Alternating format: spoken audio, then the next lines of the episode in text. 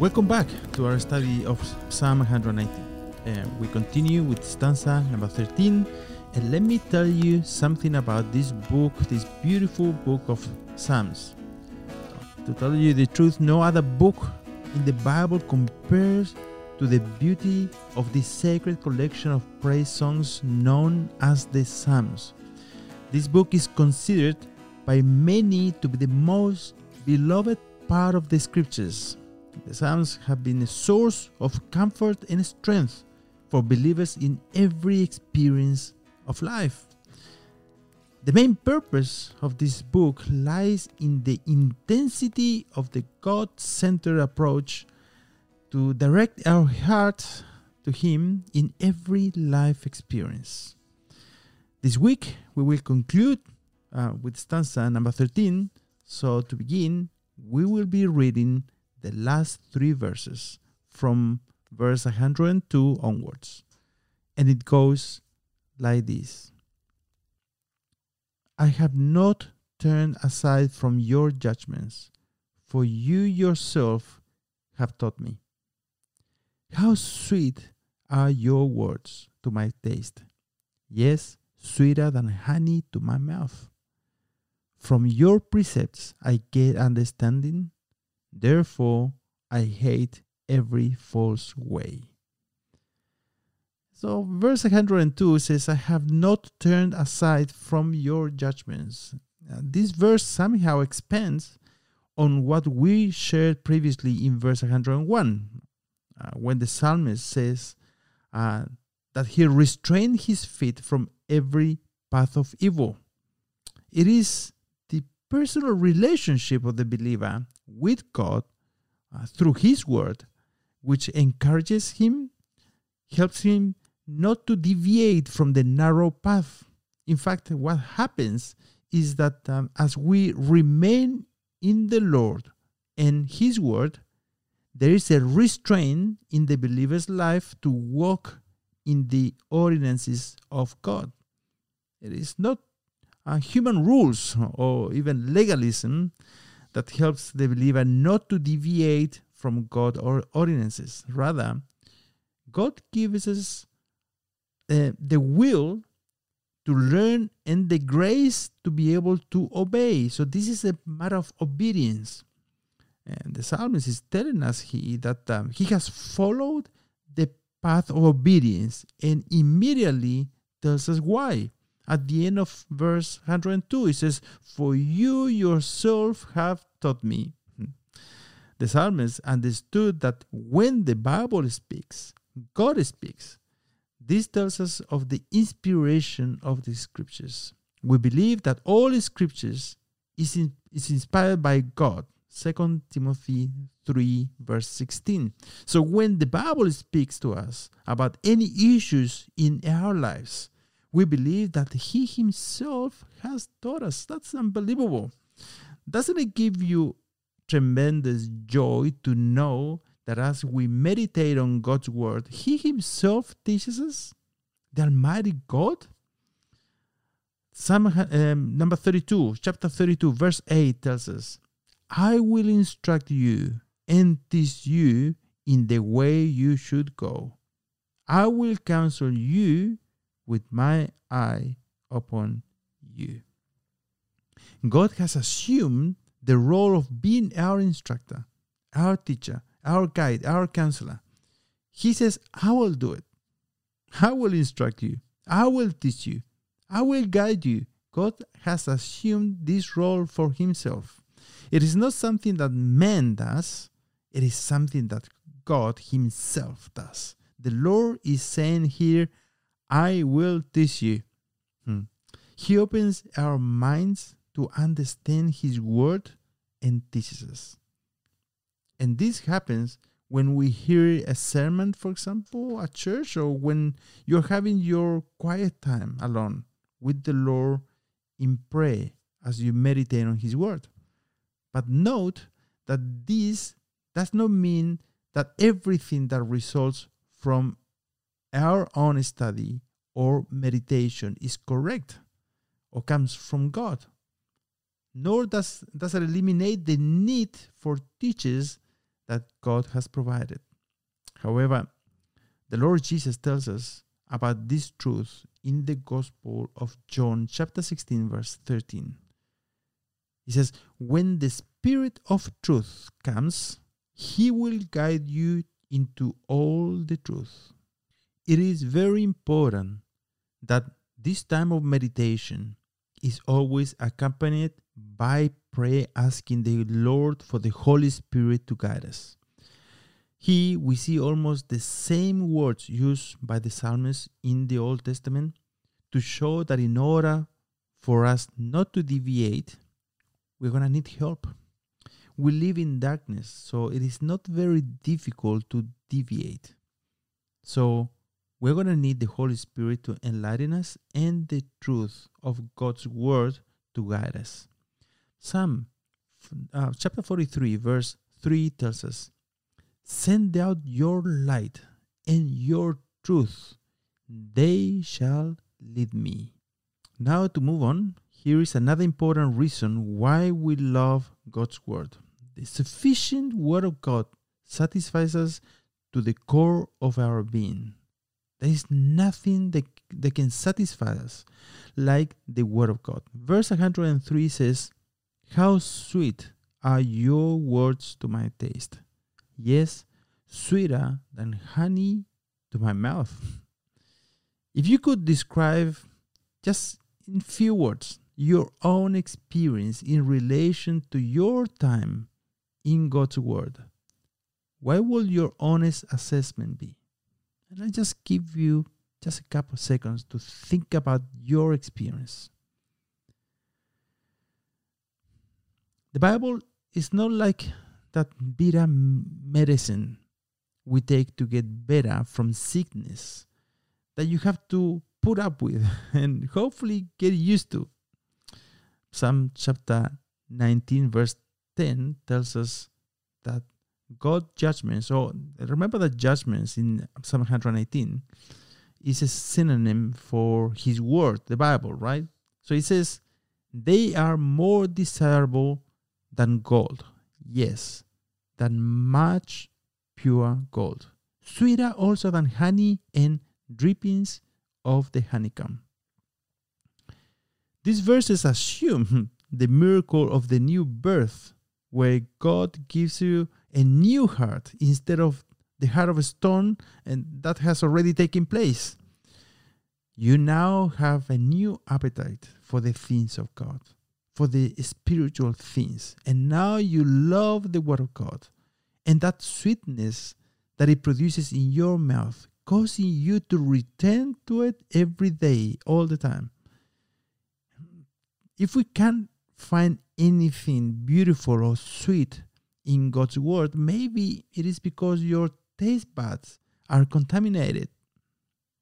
You know, a brief search, uh, I did a brief search on, online and, and to find out about these taste buds. And, and I found that those are sensors or receptors that we have on the tongue that allows us to taste flavors and enjoy what we eat. Interestingly, the presence of some toxins has a numbing effect on the taste bud. And for those that um, smoke or maybe they used to smoke, they know what I'm talking about, right? Because the nicotine has that numbing effect on the taste buds. And it is the presence of the world and the toxin of sin that does not allows us to enjoy the sweetness of the Word of God. Hmm. Having the taste receptors free of toxin of the world sin will allow us to enjoy the Word of God, to always return to it, and to love it. Because in, in the natural, that is what happens with delicious things, right? Like uh, when we uh, love our ice creams and chocolates and other tasty things because we are able to capture their flavor and we can appreciate the flavor thanks to those receptors. We need God in His mercy and grace to cleanse us, to help and help us to have those taste receptors clean so that we can enjoy the sweetness of His Word. Uh, another psalm, Psalm number 34, verse 8 says, Taste and see that the Lord is good. The Word of God never loses its sweetness. It never becomes old or boring, even if you have read it before. It is not like uh, you are chewing gum that loses its sweetness after a while. On the contrary, it becomes even more powerful and capable of producing an explosion within your heart and soul. This is the supernatural ministry of the Word of God in the life of the believer. Finally, and as a result of or effect from the love for the Word of God, we have this holy hatred. Yeah, you heard me right. Holy hatred. Let's see what um, verse 104 says.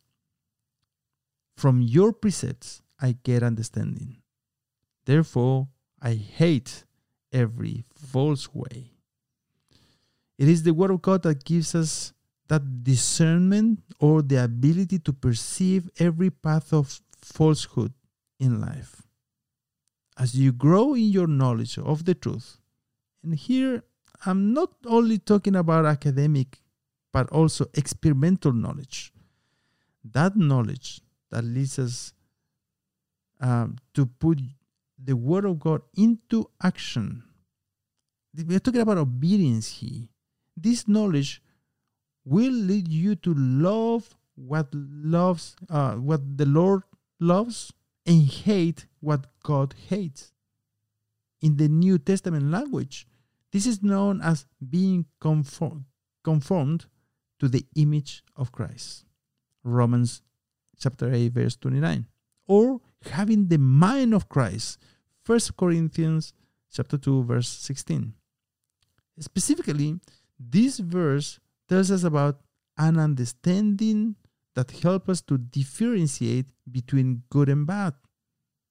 What is the true path and the path of falsehood?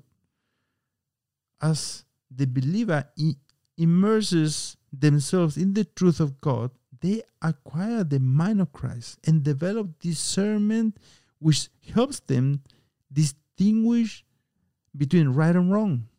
Now, what you understand in your mind, your convictions, impact the affections of your heart.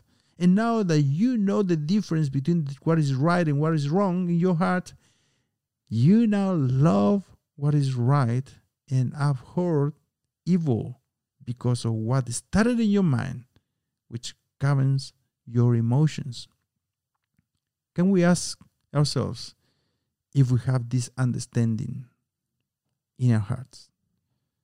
Can we look at ourselves in the mirror of the Word of God and detect falsehood even in our own hearts? Or are we going to live a religious life satisfied with our outward appearances and with um, what we have already accomplished? We might restrain our, our lives from sin, and that is a good thing. But perhaps we haven't killed certain attitudes that God hates, and instead we tolerate them. What this verse tells us is that a life where there is a deep affection for the Word of God will result in growth in understanding.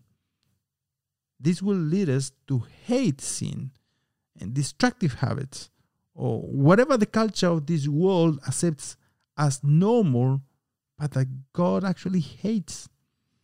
We must ask God for His word to convert us and give us understanding to put some things to death in our lives and be able to hate and shake the snake off into the fire. As we approach um, the end of this devotional, I want to ask you, the brother friend who says you are a Christian, what is the difference between you and your friends from work or university? You might tell me, well, I, I go to church, I wear a cross around my neck. Everyone in my family uh, have been, uh, we are Christians and we've been Christians for generations. What are the problems facing those in this generation who claim to be Christians is that our Christianity is based on nice motivational stories or cliches that we read on labels stuck on car windows or on nice phrases in social media. Most, most of our Christianity, most of our theology comes from songwriters and not from the Bible. Much of what we believe to be true comes from this evil culture and not from the Bible. If you're a genuine Christian, it will not shock you that I said earlier that this knowledge will lead you to love what God loves and to hate what God hates. Because the true Christian has a new nature, a new heart. The true Christian has a father who loves him, disciplines him, protects him, and cares for him. A few weeks ago, when we started this stanza, we did it by sharing about love, and now we end this stanza with an expression of hatred or loathing. God hates evil. Yes, he says that in Proverbs chapter 6 from verse 16 onwards. He says, There are six things that the Lord hates, even that uh, seven that are an abomination to him haughty eyes, a lying tongue, and hands that shed innocent blood, a heart that devises wicked plans, feet that run rapidly to evil, a false witness who declares lies, and one who spreads strife among brothers. It is true that we love to see ourselves and put ourselves in David's place because the Bible says that um, he was a man according to God's heart. First Samuel chapter 13 verse 14. But now you know that love that God loves obedience and a humble heart, and there also things that he hates because of his holy character. Throughout this stanza, we share a number of reasons why the psalmist loves um, God's word um, because it makes him wise be, beyond his years, because it restrains his feet from every path of evil, and we call that sanctification. Because God Himself teaches him through His Word, brings him satisfaction since His Word is sweeter than honey for him, and finally, because it helps him to hate what God hates. These are the reasons why we should love the Word of God. And the truth is that I hope that you have been provoked by the content of this stanza, that there might be a self examination in each one of us, enabling us to love the Word of God. This love will be the barometer that at the same time will give you an indication of your love for God. May this book, the Bible, the uh, brother friend, be the treasure of your life. It is my prayer that um, this devotional on God's Word will help you recultivate your love for the Scriptures, recommit and rekindle your spiritual taste buds but before I go, I need to acknowledge the, a very real possibility. It is one thing if you have lost your love for God's Word and want to get it back. It is a totally different thing to have never truly loved the Word of God.